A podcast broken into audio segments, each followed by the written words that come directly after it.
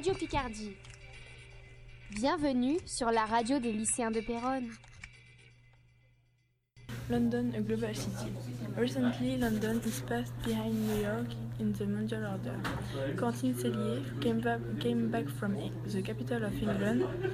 To what extent have you seen that London is a global city? First, I can note that there are many languages in London. For example, um, you can hear uh, English and Chinese people.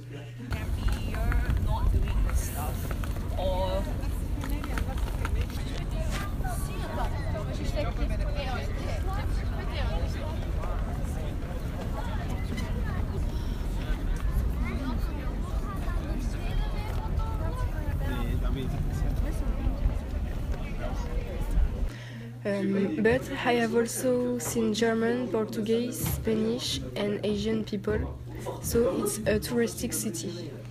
And to the point of view of economy, what did you what did you saw?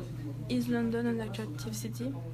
Yes, I have seen a lot of buildings of MNC's headquarters in uh, the district of the city of London. And do you see a lot of foreign companies? Yes, a lot. I have seen, for example, Pret a Manger and Paul, which are French companies. It shows uh, that London is a global city. Do you see another aspect that shows that it's a global city?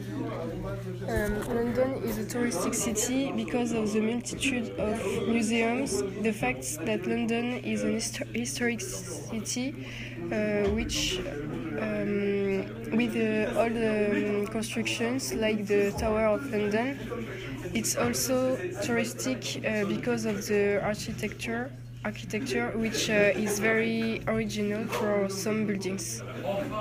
And do you think quite the opposite that London is a modern city?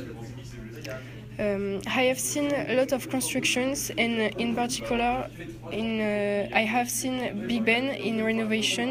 So the city is in continuous renew- renewal.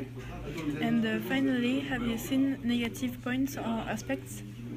Um, yes, uh, there is a, dar- a dark side in London. There are poor districts in the Great London.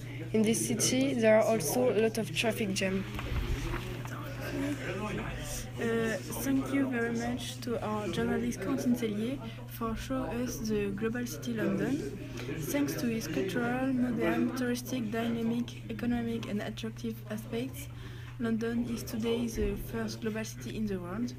Thank you everyone to listen us. See you tomorrow to discover another global city, which is Tokyo. Bye bye.